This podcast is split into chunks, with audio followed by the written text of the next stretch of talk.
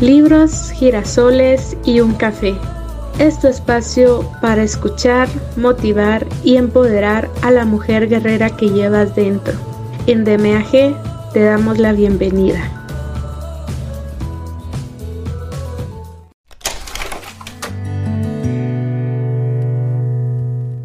Hola mis hermosas guerreras, de nuevo les saluda Maggie Pineda y estoy muy emocionada de compartir con ustedes un nuevo episodio de este libro de Jaime Jaramillo, Te amo, pero soy feliz sin ti.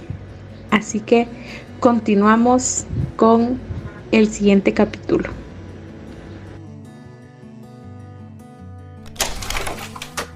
Te amo, pero soy feliz sin ti. Jaime Jaramillo. Desenmascarando al enemigo oculto. El ego te puede encarcelar y hacer vivir una vida miserable, pero cuando lo identificas y aprendes a manejarlo podrás disfrutar plenamente tu vida. Existe en el trópico un árbol llamado ficus estrangulador, que puede crecer en forma descomunal. Si entras en un bosque fácilmente puedes distinguirlo, no solo por su tamaño, sino porque tu mirada puede atravesar el tronco del árbol, ya que sus raíces están por fuera de la tierra son aéreas. Lo primero que uno se pregunta es cómo un árbol tan grande puede sostenerse sobre un tronco hueco. Ocurre lo siguiente. Los pájaros depositan las semillas de este, de este árbol en la copa de otro árbol. Esta semilla es parásita y comienza a envolver con sus raíces el tronco del árbol donde fue depositada. Las raíces crecen alrededor de él, le extraen toda su savia y sus nutrientes, hasta que le estrangulan totalmente, haciendo que el árbol poco a poco se seque y posteriormente muera.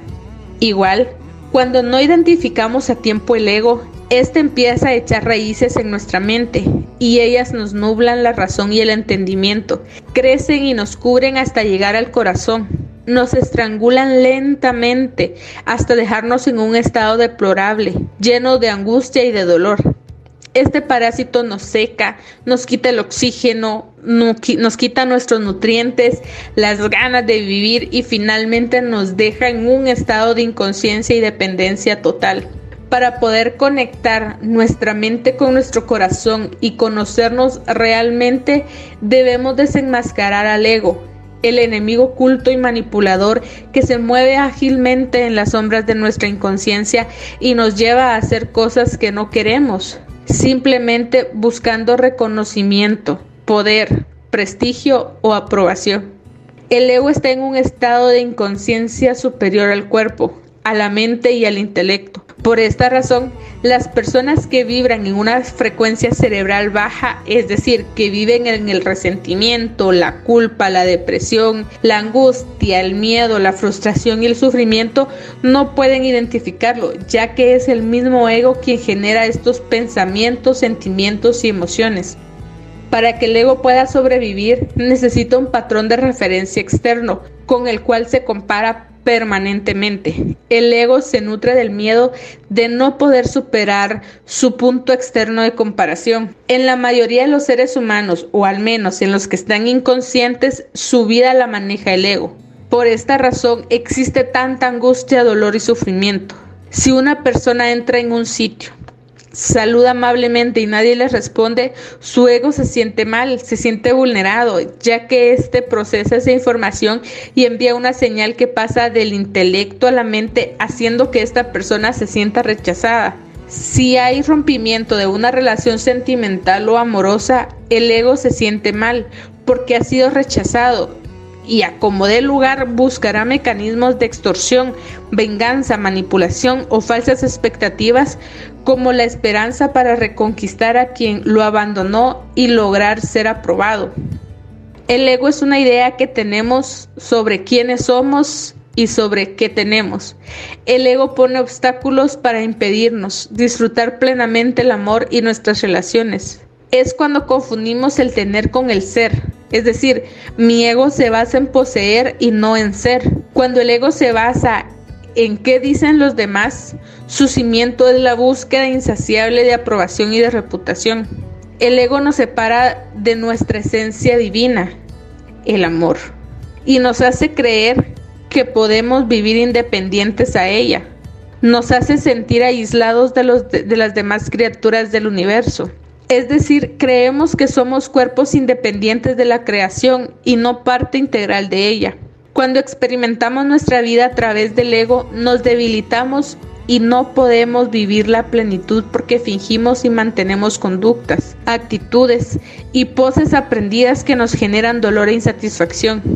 Es una actitud insaciable de competir, de ganar, de ser el número uno, de alcanzar el éxito, lo que nos lleva a compararnos continuamente con los demás y a estar pendientes de cómo nos, de cómo nos perciben ellos. Para lograr esto, el ego muchas veces hace que pasemos por encima de los demás y vayamos en contra de la propia conciencia que rige nuestros principios. En este nivel de inconsciencia realmente los problemas afloran y los sentimientos de desesperación, Odio, depresión, tensión y amargura reinan en nuestras vidas. En ocasiones nos reímos de la inocencia, la capacidad de asombro y la autenticidad de los niños y creemos que son tontos, sin darnos cuenta que muchas veces entre más viejos estemos, más tontos nos ponemos, porque fingimos y perdemos nuestra autenticidad, tratando de impresionar y de ser como los demás.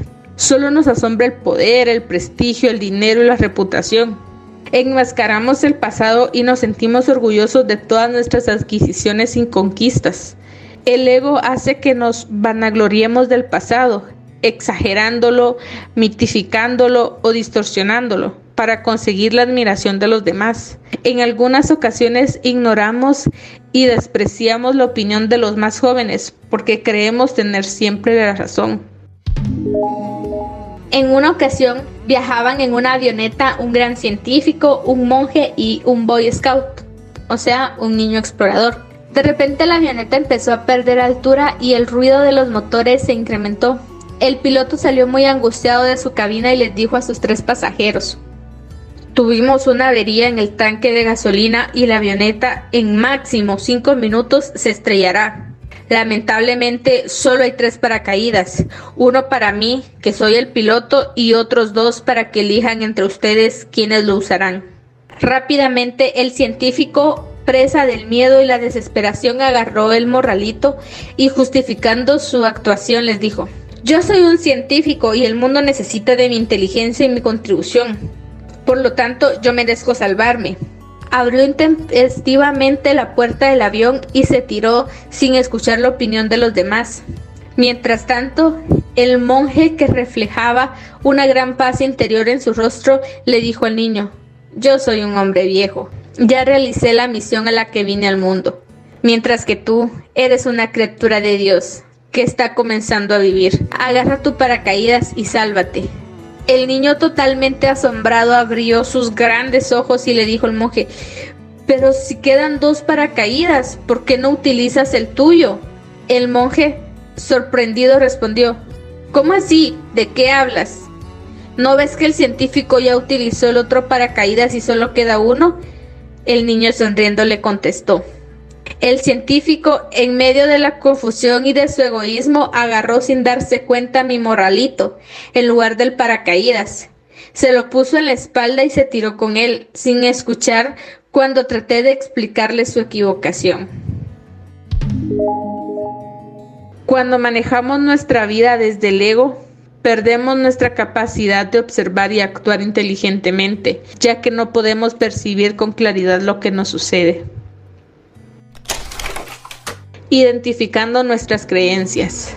Las creencias son imposiciones intelectuales basadas en el miedo, creadas generalmente por nuestra cultura y religión para manipularlos y tenernos controlados.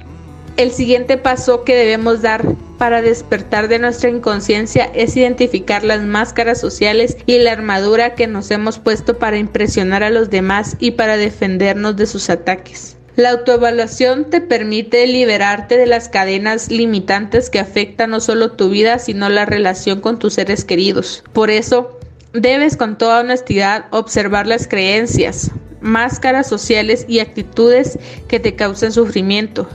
Y utilizando las herramientas que te daré, ir cambiando todo aquello que te hace sufrir.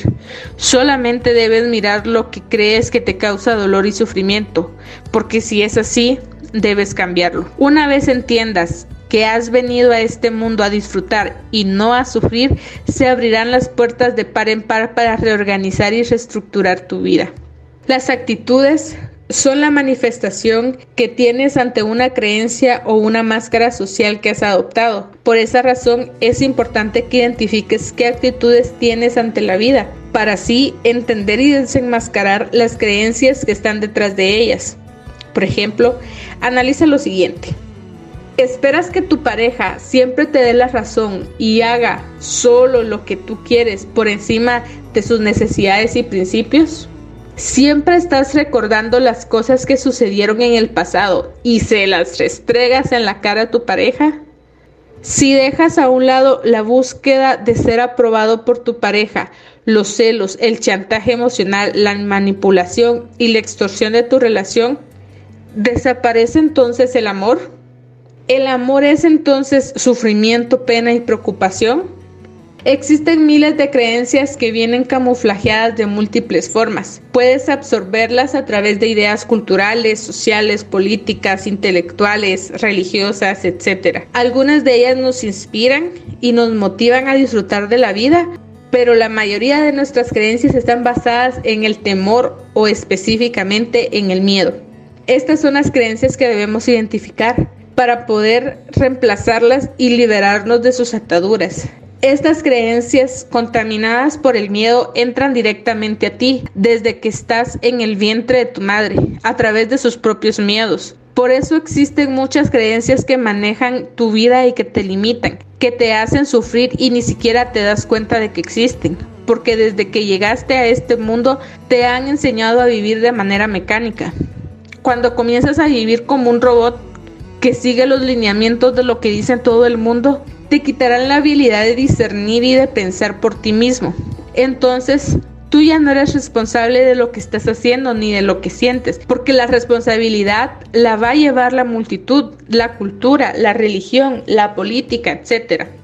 Las creencias son creadas por intereses propios de ciertas personas, movimientos, partidos políticos o religiones, que llevan a todo un grupo a que participen de sus ideas o actos. Lo que las personas hacen cuando están inconscientes es seguir el condicionamiento de la masa, porque creen que lo correcto es seguirla para no sentirse responsable de sus propios actos. Hemos visto ejemplos a través de la historia en que un grupo de hombres buenos, por seguir la creencia de su líder, llegan a actuar de manera brutal y de una forma inconsciente. Actualmente, Vemos cómo el líder de un país, supuestamente buscando la paz del mundo, elabora artimañas para convencer a la masa de actuar de acuerdo a como él considera que va a obtener su poder, prestigio y reputación pero como la masa no tiene corazón, sino que es un bulto, comienza a acatar lo que el líder dice. Por eso se llega a bombardear ciudades enteras donde miles de niños y niñas y seres inocentes que no tienen nada que ver dentro de la búsqueda de aprobación, prestigio, poder, reputación de ese líder, mueren inconscientemente e inocentemente.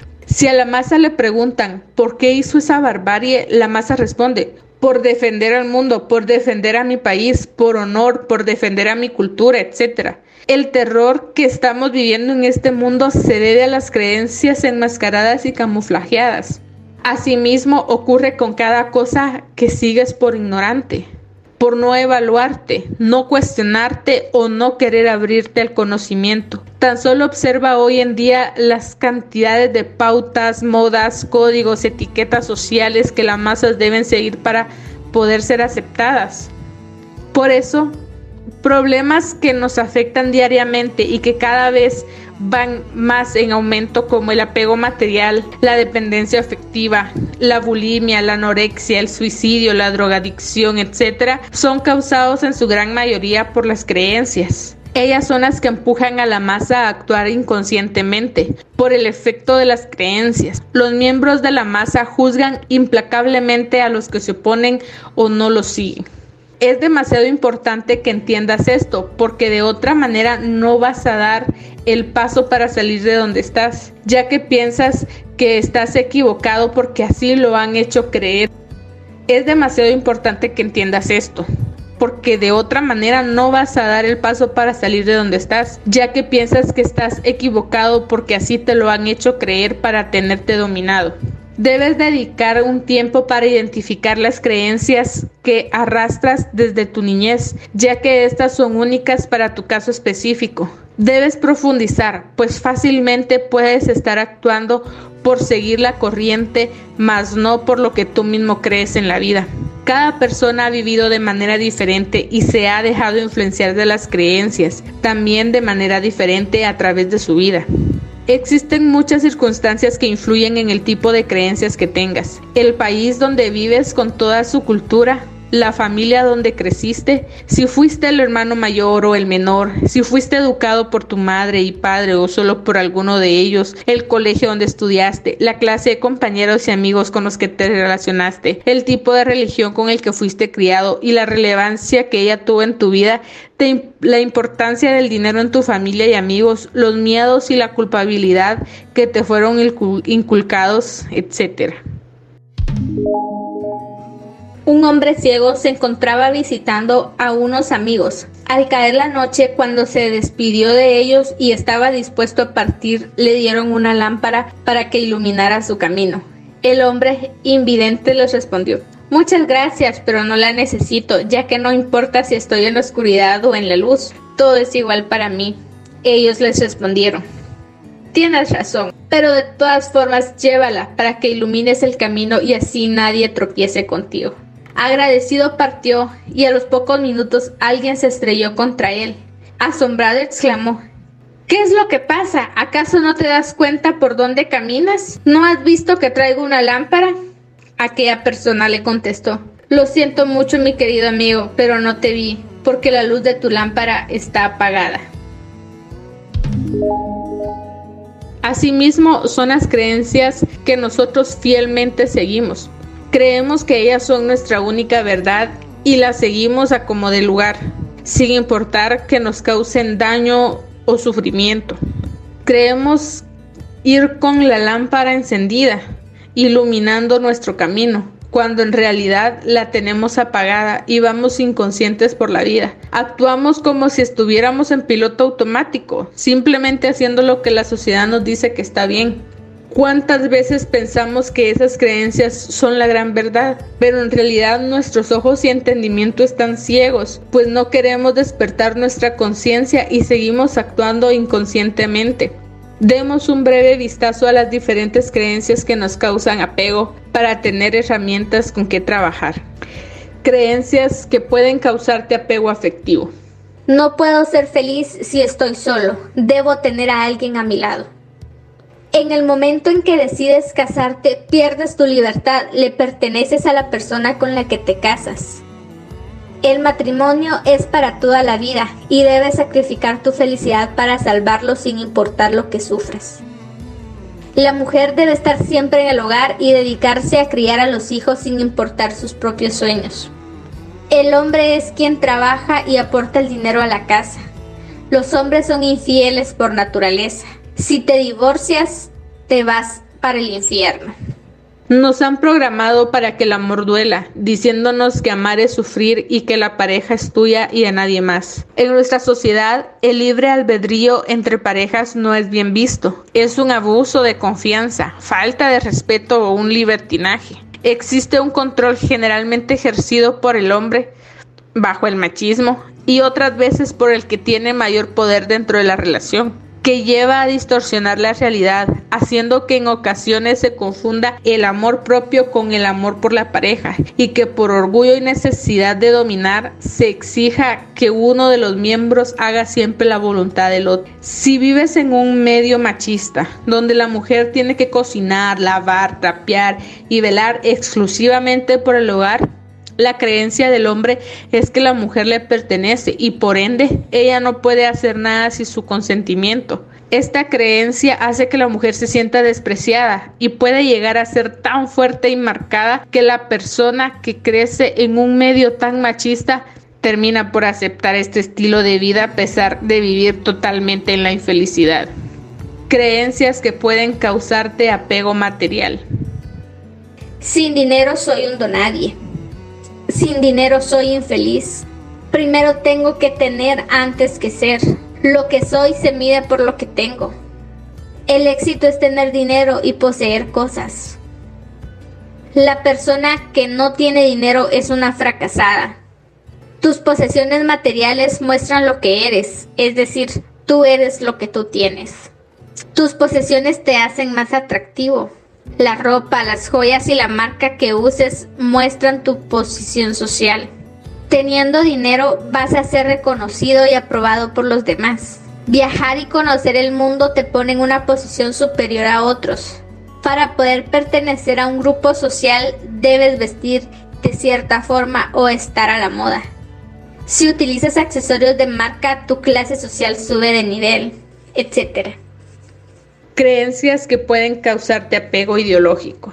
Triunfar es tener poder, reputación, prestigio, sin importar lo que tenga que hacer o sacrificar para conseguirlo. Lo único importante es lo que la gente dice de ti.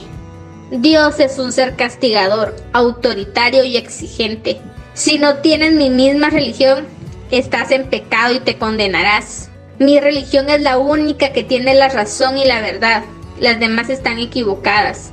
Mi partido político es el único honesto y transparente. Siempre que doy debo recibir algo a cambio. Perdono, pero no olvido.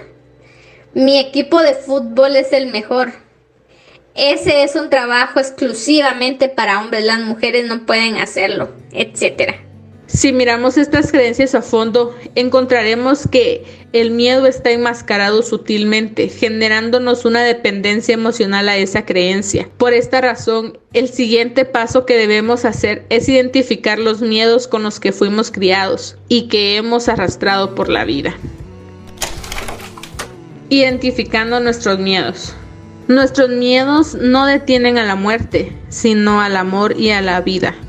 El miedo con todo su poder no puede vencer ni detener a la muerte, pero sí puede detener el flujo de la vida que nos conduce a la paz interior.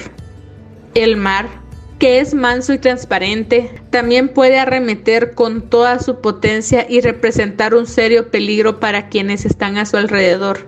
Así es el miedo nos ayuda a percibir todo tipo de peligro, desde los más leves hasta los más turbulentos y destructivos, para salvar nuestras vidas, pero también nos puede paralizar, nublar la razón y el entendimiento, haciéndonos vivir una vida miserable y en algunos casos extremos llevarnos a la muerte. ¿Alguna vez, por miedo a perder a esa persona, has hecho cosas en contra de tu corazón?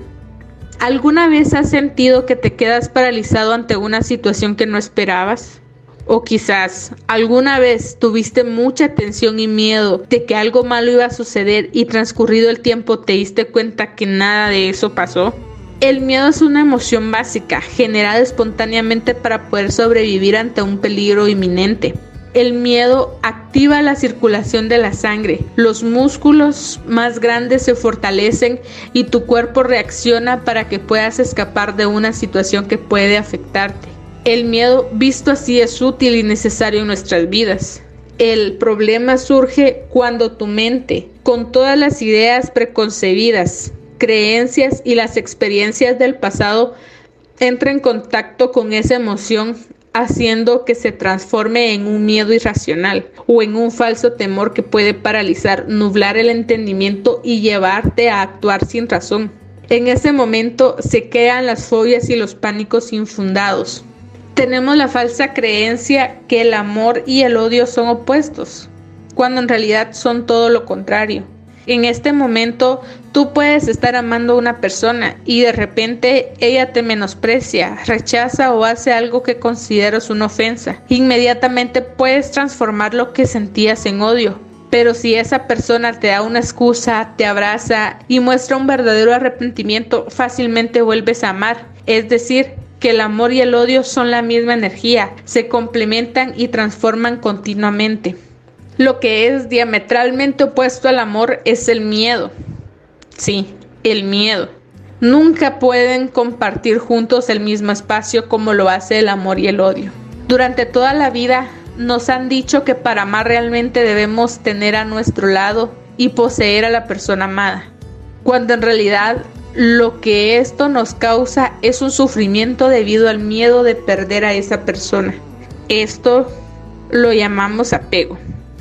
Por tal razón, el alimento predilecto del apego es exactamente eso, el miedo. Entre más te aferres al miedo, más se debilitará el amor. Esto nos muestra que inconscientemente estamos basados en nuestras relaciones afectivas, en el miedo y el apego, en lugar de hacerlo en el amor. El amor nutre la relación y te da el poder de disfrutar y experimentar la vida de múltiples maneras, mientras que el miedo te paraliza y te incapacita para experimentar una vida tranquila y serena. Nos han enseñado a buscar el amor y la felicidad en cosas externas, superficiales y pasajeras. Y cuando sentimos que esas cosas se nos van y no podemos tenerlas, le damos la oportunidad al apego de que sea nuestro verdugo, nos maltrate y deteriore nuestra vida. En ese momento, el miedo se apodera de nosotros, ya que creemos no poder ser felices sin esas cosas. Por tanto, si enfrentamos nuestros miedos y los eliminamos, destruiremos las raíces de las cuales se nutre y se fortalece el apego. Cuando esto sucede, disfrutamos el amor desde el verdadero estado de conciencia. Nuestras vidas están llenas de miedos camuflados, sutilmente en nuestra inconsciencia. Para poder trabajar a fondo nuestros miedos y llegar a liberarlos, primero debemos identificar los miedos más frecuentes que sentimos. ¿Cuáles son los miedos que sentimos cuando tenemos una relación afectiva en la cual hemos depositado nuestra felicidad? Pues miedo a la soledad, a perder a la persona amada, a perder la comodidad. Miedo a la soledad. Somos seres totalmente individuales, auténticos y únicos. Si bien durante nuestra vida estamos rodeados de personas que nos acompañan temporalmente de acuerdo a la etapa en la que estamos viviendo. La realidad es que la soledad es nuestra misma naturaleza, pero no tenemos conciencia de ella, porque desde pequeños nos han enseñado que para sentirnos bien no podemos estar solos, sino acompañados de alguien o de algo.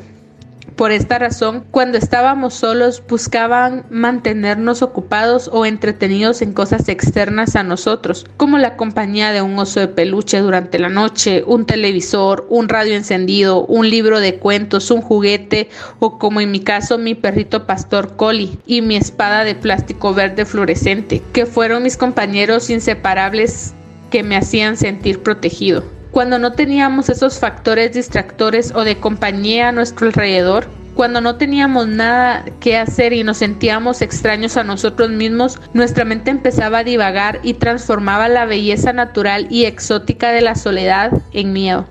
Así con ese condicionamiento crecimos buscando personas que llenaran nuestro vacío y finalmente nos apegamos a ellas creamos una gran barrera entre nuestro interior y las cosas del exterior y tercamente tratamos de llenar el vacío interior con cosas externas o personas.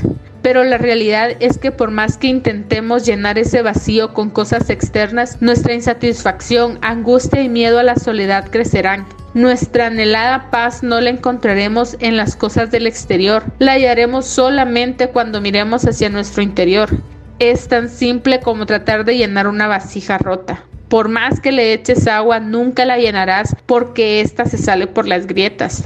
Muchas veces, al sentir miedo a la soledad, nos involucramos en relaciones afectivas por pasar el tiempo y no sentirnos solos. Pero cualquier relación que se cree a causa del miedo no puede darle realización ni trascendencia a tu vida porque su raíz está podrida, es decir, no amas a esa persona, sino que la utilizas por miedo a estar solo.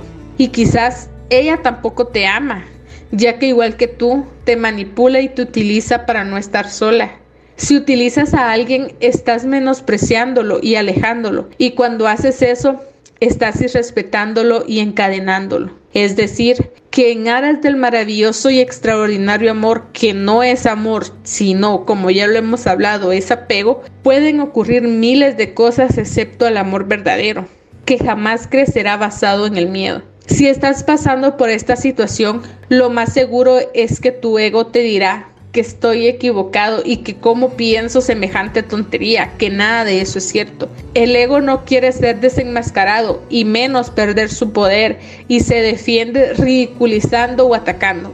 Por eso un refrán popular muy sabio dice, la verdad duele. Equivocadamente pensamos que estar solos es estar aislados del mundo, sin querer entender que la soledad proveniente de tu silencio interior de la plenitud de tu corazón y de tu libertad personal brinda paz, armonía y felicidad.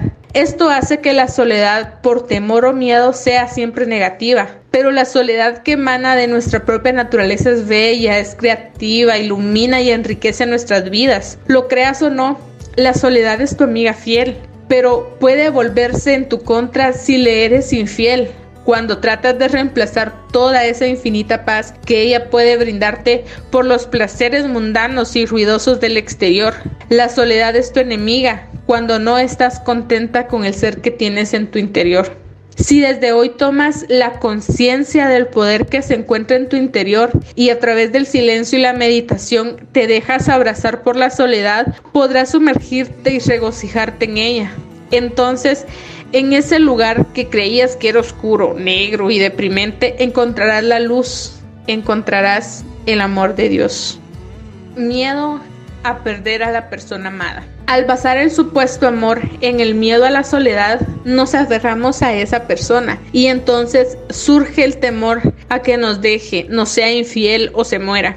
Cuando le damos rienda suelta a estos miedos, nuestra vida se convierte en un infierno, ya que los celos, la manipulación y el chantaje emocional entran a manejar nuestra relación. Este miedo hace que la persona sienta y experimente emociones perversas, se descontrole y se obsesione hasta que empiece a ver lo que no existe. Puedes reprimir esas emociones, guardar rencor y angustia en tu corazón hasta el momento en que se rebosa la copa y explota sin medir las consecuencias, sin importar con quién o dónde estés. O esas emociones pueden convertirse en un chantaje emocional o manipulación. Se llega a hacer el papel de víctima para llamar la atención del ser querido, mostrándole todo lo que se ha sacrificado y sufrido. Así se entra en una eterna cantaleta.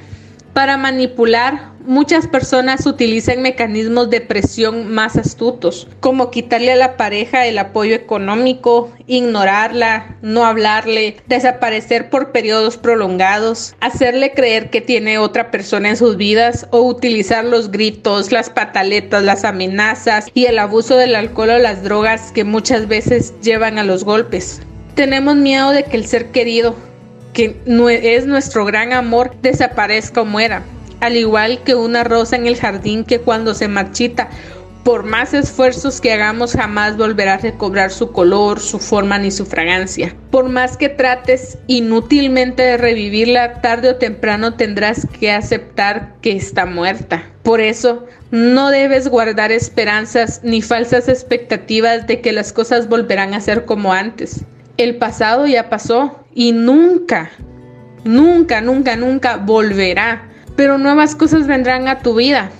Al igual que la flor marchita cae y muere, otras nuevas y fragantes flores nacerán. Por tanto, no te aferres a nada ni nadie, porque ahí está tu vacío. Esta es la única realidad que tienes. Muchas veces este vacío es tan fuerte y te nubla la razón de tal manera que puede llevar a tomar decisiones apresuradas sin sentido, totalmente incoherentes y llevarte a cometer locuras como elegir estar con alguien con quien no quieres, sumergirte en el mundo del alcohol, las drogas, la violencia o peor aún, llegar a sentir que no quieres hacer nada en tu vida, querer morir o suicidarte. Por eso es importante darle tiempo al tiempo y despertar tu conciencia para aceptar y comprender que esa persona ya no está. En ese momento comenzarás a disfrutar de tu soledad. Pero si por el contrario no lo aceptas y luchas incansablemente por recuperar lo que ya no volverá, sufrirás intensamente. Este sufrimiento puede durar toda la vida, pero recuerda que has venido a este mundo a disfrutar, no a sufrir. Y solamente cuando despiertas a la realidad y dejas que todo fluya libremente y se orqueste armoniosamente dentro de un plan divino, lograrás tan anhelada paz interior. Un campesino tenía una mula vieja. Un día, por descuido, la mula cayó en un pozo. El campesino escuchó los bramidos del animal y corrió a ver qué sucedía. Después de analizar la situación, él creyó que no había una forma fácil de sacarla de ahí y que sería mejor sepultarla ahí mismo para no verla sufrir. El campesino comenzó a tirar tierra al hueco encima de la mula. Ella, al ver que la tierra y las piedras le estaban cayendo encima del lomo, comenzó a sacudirse y a subir sobre la tierra. Ella misma entonces comenzó a pensar, con cada palada de tierra que me caiga encima voy a sacudirme fuertemente sin importar lo doloroso que sean los golpes y voy a pararme encima de la tierra que caiga. La mula luchó contra el miedo y continuó sacudiéndose y subiendo. A sus pies el nivel del piso se elevaba cada vez más. El campesino sorprendido captó la estrategia de la mula y eso lo alentó a continuar paleando hasta el punto en que la mula, a pesar del cansancio, dio un brinco y salió del pozo. La tierra, que parecía que la enterraría, se convirtió en su salvación, gracias a la forma en que ella enfrentó la adversidad. Asimismo es la vida. Cuando le haces frente a tus problemas y no te preguntas por qué, sino para qué, podrás vencer el miedo y lograr que lo que considerabas un problema se convierta en una oportunidad para salir adelante. Por eso, si consideras que no puedes recuperarte por el miedo que tienes de vivir sin el ser que amas y sientes que estás cayendo en un hueco profundo, realiza un alto en el camino y trata de entender que lo que ocurre tiene una razón de ser Deja que el problema que creaste en tu mente siga su curso, fluya y cuando menos pienses entenderás qué es lo que debes aprender de la situación. Miedo a perder la comodidad. Existen muchas personas a las que la pareja les es infiel, abusa de ellas y las maltrata, las insulta, las ridiculiza e incluso les coarta la libertad pero por no perder la comodidad económica, social o laboral, optan por autoengañarse y con una actitud miope minimizan que les causa tanto dolor y permanecen a su lado. Esta es una situación muy típica entre parejas, debido a la dependencia económica que puede existir entre ellas. Generalmente es más frecuente ver este caso entre mujeres, ya que por miedo a que tanto ellas como sus hijos pierdan las comodidades o la satisfacción de algunas necesidades, sacrifican su existencia y viven una vida de soledad, amargura, angustia o desesperación. Estas personas tratan por todos los medios de disimular el sufrimiento, se autoengañan y justifican sus acciones. Aparte de los miedos que sentimos cuando tenemos una relación afectiva en la cual hemos depositado nuestra felicidad, también hay otros miedos por apego material e ideológico. ¿Cuáles son los miedos que sentimos cuando tenemos un apego material? Pues miedo a perder nuestra comodidad, nuestra posición social, a perder la fuente material del placer, a no tener dinero para el futuro, miedo a perder las amistades. ¿Cuáles son los miedos que sentimos cuando tenemos un apego ideológico? Claro está, el miedo a no tener la razón y aceptar que se está equivocado, a sentirse culpable o al cometer un pecado contrariando un precepto religioso, miedo a perder el poder, el prestigio y la reputación. Si no eliges enfrentar tus miedos con valentía, responsabilidad y conciencia, lamentablemente, mañana tendrás que sacar tiempo para tratar de escapar. Si no eliges enfrentar tus miedos con valentía, responsabilidad y conciencia, lamentablemente, mañana tendrás que sacar tiempo para tratar de escapar como un cobarde de las garras de tus miedos, los cuales pueden conducirte a una depresión profunda o a un estado lamentable en el que nunca imaginaste poder llegar. En una ocasión, un monje que predicaba la paz interior y el no perturbarse por ningún acontecimiento externo que pasara en la vida fue invitado a un almuerzo campestre por unos amigos que estaban cansados de escuchar siempre el mismo sermón. Ellos le prepararon una trampa para ridiculizarlo y darle una gran lección. De camino hacia el sitio donde se preparaba un suculento banquete en su honor, le dijeron que donde se veía el humo era el lugar de la reunión, pero que ellos se acababan de acordar que habían dejado el hielo y las bebidas en el carro. Le sugirieron que siguiera solo y que ellos lo alcanzarían más tarde. Estas personas habían conseguido tres perros adiestrados para atacar y los habían dejado amarrados por mucho tiempo. Cuando vieron que el monje estaba solo, le dieron la orden al vigilante de que lo soltara. Rápidamente los perros furiosos salieron botando baba por sus bocas con los ojos chispeantes de rabia y a gran velocidad hacia donde estaba el monje.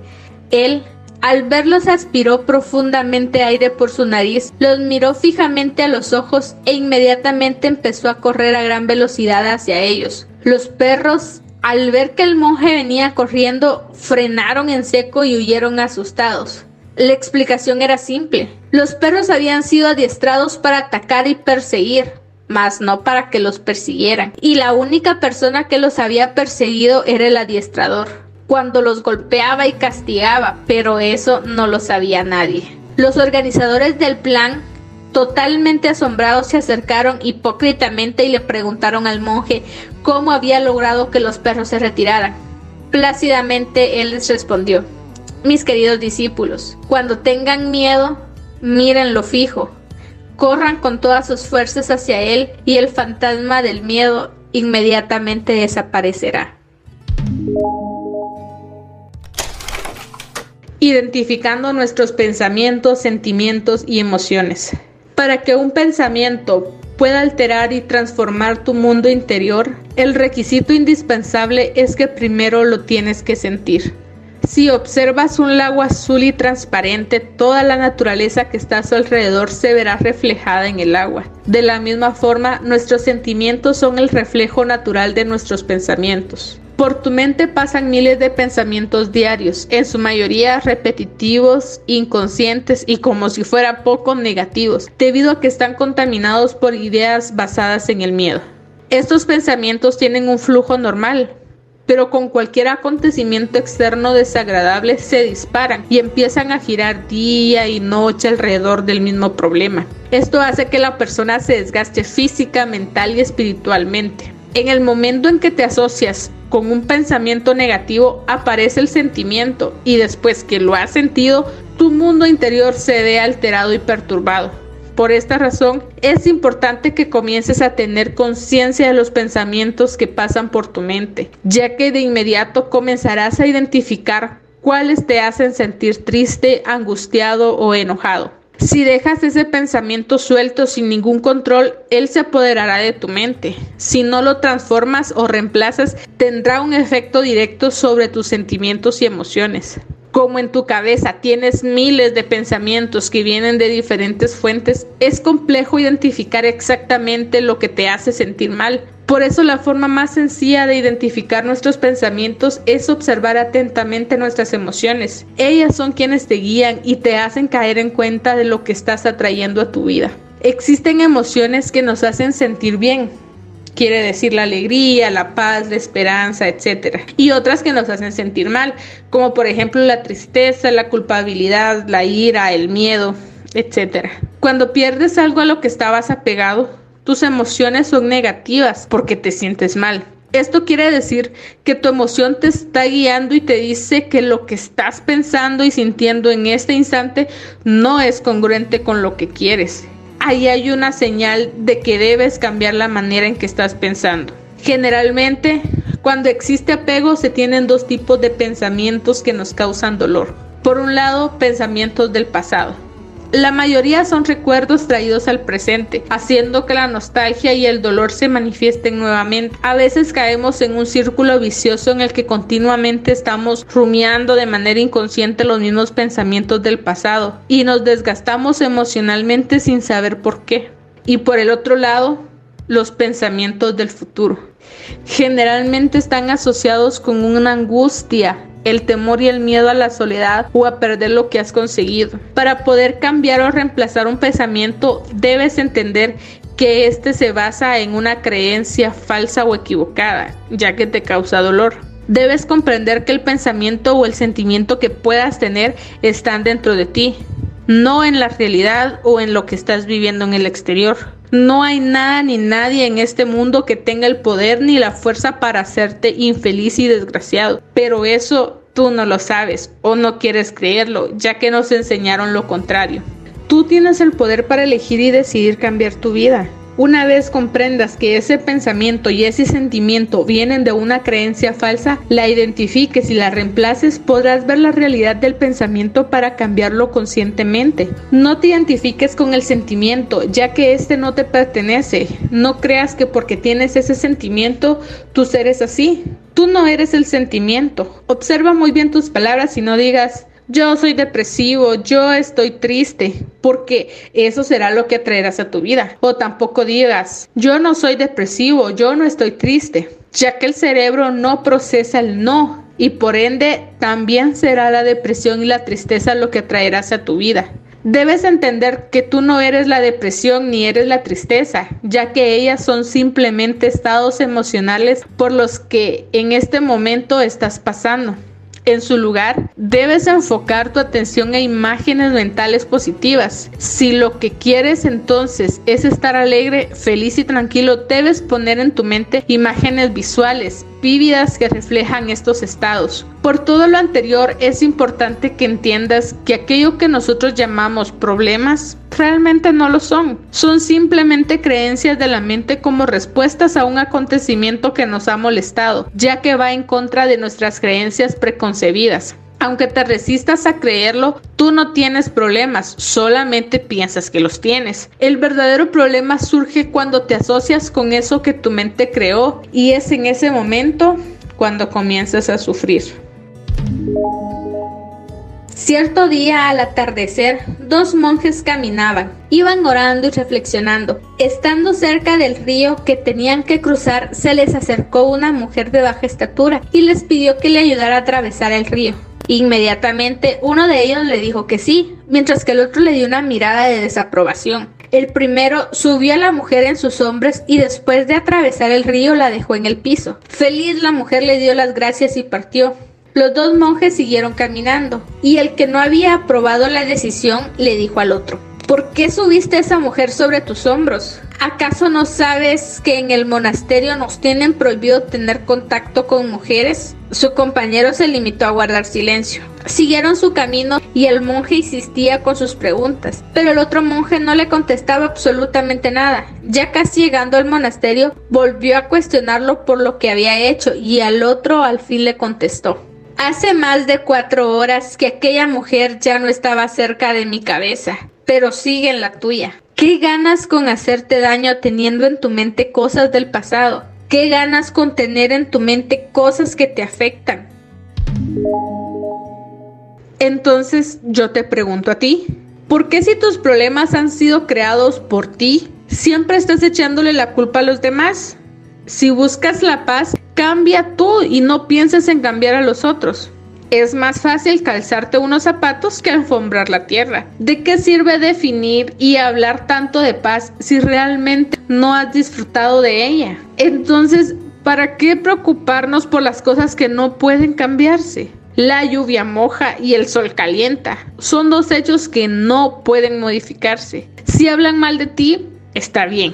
Si hablan bien de ti, también está bien. Son cosas que no pueden cambiarse. Tú no tienes ese control. No te angusties por lo que está fuera de ti. Porque si centras tu atención en esas cosas y ellas son negativas, eso será lo que tu vida traerá. Aunque te cueste trabajo entender, eso que tú llamas problema es una oportunidad para crecer. Siempre existen dos caras. Puedes mirar con ojos de amor y con una mente abierta sin asociarte y no sufrir, o puedes mirar con ojos de temor y miedo y asociarte y sufrir. Tienes dos opciones para resolver el problema. Busca una solución en caso de que la tenga o deja que las cosas fluyan en caso de no tenerla. Y por último, no te preocupes si a tu mente continúan llegando pensamientos y sentimientos negativos, ya que ellos son llamadas de atención de que continúas dormido. Por eso son una herramienta útil para despertar tu conciencia. Entendiendo el dolor. El dolor es un amigo que puede ser desleal cuando la mente lo seduce y lo convierte en sufrimiento. A través de mi vida he experimentado muchísimas veces el dolor en sus múltiples formas y he presenciado el dolor desgarrador de otros en innumerables y diversas situaciones. He sentido el profundo dolor de ver morir a la mujer que más amaba, el dolor de ver cuando estábamos secuestrados, cómo frente a mí asesinaban a mi mejor amigo, el dolor que me causaba la infidelidad, el desprecio y el engaño de la mujer que amaba, el dolor que me causó ver a mi hija Alejandra caer desde un tobogán y sentir que iba a morir, el dolor de la crítica, el enjuiciamiento y la murmuración despiadada de la gente, sabiendo que lo que decían no era cierto, el dolor de ver a mi nieta Agustina indefensa, luchando en cuidados intensivos por su vida y el dolor que esto le generaba a mi hijo Esteban. El dolor que me producía el frío cuando estaba en ascenso al monasterio en los Himalayas, y el ayuno y el silencio de 40 días en el Tíbet, el dolor de ver los niños sobreviviendo en una alcantarilla pestilente, el dolor de ver a muchos niños a quienes les rociaban gasolina para quemarlos vivos o les disparaban a quemarropa. El dolor de estar atrapado en una corriente poderosa de agua negra en una alcantarilla, sujetando con todas las fuerzas a dos pequeños y tener que elegir soltar a uno para no morir los tres. El dolor de ver morir en la Navidad de 1973 a una niña inocente de la calle, aplastada por un camión cuando iba a recoger la caja vacía de una muñeca que estaba tirada en la calle. Si yo hubiera dejado que mi mente guardara durante mucho tiempo estos dolores en mi corazón y muchos más que he sentido a través de mi vida, ellos se hubieran convertido en un gran sufrimiento y me hubiera generado probablemente una profunda depresión. Por eso, insisto tanto en la importancia de experimentar la vida desde el estado de conciencia del ser, el cual genera la fuerza para actuar desde el amor y no desde el temor, que es el estado de la inconsciencia donde el sufrimiento es amor y Señor. Contrario a esto, las personas le tienen miedo al dolor y lo ven como su gran enemigo, tratan de ignorarlo o se resisten a él sin darse cuenta de que ahí es donde se vuelve más poderoso y transforma en sufrimiento. Contrario a esto, las personas le tienen miedo al dolor y lo ven como su gran enemigo. Tratan de ignorarlo o se resisten a él sin darse cuenta de que allí es donde se vuelve más poderoso y se transforma en sufrimiento. Existe una gran diferencia entre el dolor y el sufrimiento. El dolor es causado por múltiples circunstancias, ya sean estas biológicas, físicas, sociales, culturales, religiosas, de cualquier tipo. Y sin importar de qué tipo sea, el dolor simplemente está allí. El sufrimiento es un hecho estrictamente mental. Es la interpretación que hace tu mente del dolor que se está padeciendo. Es el efecto, nunca la causa. Si trotas rápidamente, sientes que tu corazón late muy fuerte. Si repentinamente sientes dolor en el pecho, tu cuerpo te está enviando una señal de alerta para que pares o disminuyas la intensidad del ejercicio. Es un aviso preventivo y natural de tu cuerpo. Si haces caso omiso de este dolor, probablemente tendrás un problema mayor que puede ser desde un simple mareo o desmayo hasta un infarto. Estos avisos pueden ser interpretados de acuerdo a la, percepción que tengas en ese momento. Es decir, puedes sentir que te vas a morir y angustiarte profundamente, intensificando así el dolor, o puedes elegir respirar profundamente, tranquilizarte y pensar que todo va a volver a la normalidad. En ti está el poder de la elección. En un hospital, Dos pacientes que padecían un gran dolor se encontraban en cuidados intensivos. El que estaba al lado de la ventana, sin importar el dolor que sentía, le describía a su compañero el espectacular paisaje que tenía frente a él. Se pasaba las horas contándole con lujo de detalle cómo los patos abrían sus alas y volaban sobre aquel hermoso lago azul y cómo los niños corrían incansablemente tratando de alcanzarlos. Le describía las escenas de los enamorados que caminaban alrededor del parque tomados de la mano. En ocasiones le describía los magníficos y espectaculares colores del atardecer y el sol que pegaba en el agua. Todas estas historias llenaban de satisfacción y alegraban las horas de dolor de su compañero. Así transcurrieron varias semanas hasta que un día el paciente de la ventana amaneció muerto sorprendido y con gran tristeza al ver que levantaban el cuerpo de su amigo y que la cama quedaba desocupada, con voz entrecortada le pidió a la enfermera que lo cambiaran a la cama de su difunto y querido amigo. Haciendo caso de su petición, la enfermera lo cambió de lugar y él muy feliz le pidió que levantara el espaldar de su cama para ver el atardecer en el lago que su amigo describía tan pictóricamente. La enfermera sorprendida le preguntó, ¿de qué lago y de qué atardecer estás hablando? Esta ventana da contra un muro viejo y sucio del edificio de enfrente. Él le dijo, no puede ser, levántame porque mi amigo siempre me describía con lujo de detalle las cosas tan lindas que veía por la ventana. Más sorprendida aún la enfermera le contestó, es imposible que su compañero hubiera visto eso, porque en el accidente que tuvo él perdió su visión. Con lágrimas en sus ojos, en ese momento él apreció aún más a su compañero, quien a pesar del dolor que soportaba, siempre trató amorosamente de distraerlo para minorarle el dolor que estaba padeciendo y evitar así que se transformara en sufrimiento. Más allá de la enseñanza de esta historia, lo que el paciente que murió nunca supo fue que utilizó inconscientemente una de las técnicas védicas ancestrales más eficientes y poderosas para manejar el dolor y evitar el sufrimiento. En Occidente tenemos ideas tan supremamente cerradas y arraigadas en nuestro entendimiento que muchas veces nos bloqueamos totalmente a cualquier tipo de insinuación respecto a la solución espiritual en el manejo del dolor y del sufrimiento. El dolor tanto físico como emocional puede manejarse de la misma manera. Lo aprendí en uno de mis viajes al Tíbet, cuando tenía un fuerte dolor en mi costilla a causa de un golpe recibido en un accidente dos meses antes en el sur de la India. Mi maestro al notar mi sufrimiento se acercó a mí y me dijo que el sufrimiento era pura imaginación, que no era real. Yo, muy sorprendido le respondí, ¿de qué hablas? ¿Acaso no te das cuenta de que me estoy retorciendo el dolor y ni siquiera puedo caminar bien? En ese momento pensé que él estaba totalmente loco y tomé una actitud de indiferencia, no prestándole atención a lo que me decía. Él se me acercó sonriente y poniéndome su mano derecha sobre mi hombro, me miró fijo a los ojos y me dijo, tú no eres quien está sufriendo. Quien sufre realmente es la persona que tú crees y te imaginas que eres y no existe en el mundo la posibilidad de que tú puedas sufrir. No entendí en absoluto nada, nada de lo que él quería decirme, ni a qué se refería mi maestro, ya que el dolor no me dejaba de pasar. No entendí en absoluto qué era lo que él quería decirme, ni a qué se refería mi maestro, ya que el dolor no me dejaba ni pensar. Continué soportando el dolor por algunos días y me dijo nuevamente, entiendo tu actitud displicente y tus dudas. Tienes todo el derecho de pensar así y de permanecer en el estado en el que te encuentras, pero si abres tu mente y tu corazón y me escuchas en silencio, sin tratar de cuestionarme tanto, verás que tu dolor desaparecerá. En ese momento respiré profundamente, me tranquilicé y escuché sus palabras.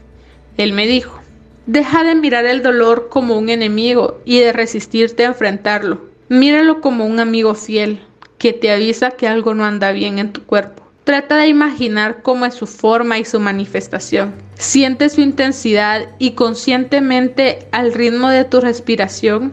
Cuando vas inhalando profundamente por tu nariz, Trata de contraer el dolor y cuando exhales lentamente por la boca trata de expandirlo, sintiendo cómo el dolor se mueve hacia arriba y hacia abajo, hacia un lado y hacia el otro. Luego míralo desde una posición perceptual, desde afuera, como si tú fueras un espectador.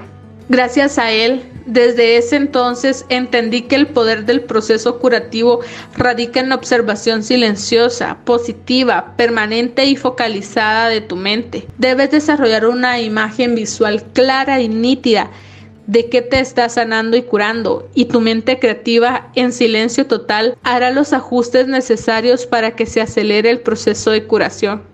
Esto mismo lo aprendemos diariamente de la naturaleza. Observa el proceso lento de una semilla que con el tiempo se abre, sale la raíz, comienza a crecer una planta hasta que brota la flor. Ante este proceso no hay que hacer nada aparte de observar. Lentamente ella elabora su proceso. Simplemente, al igual que la naturaleza, debes dejar fluir sin esfuerzo, sin tensión y te liberarás de eso que tanto te causa dolor o te molesta.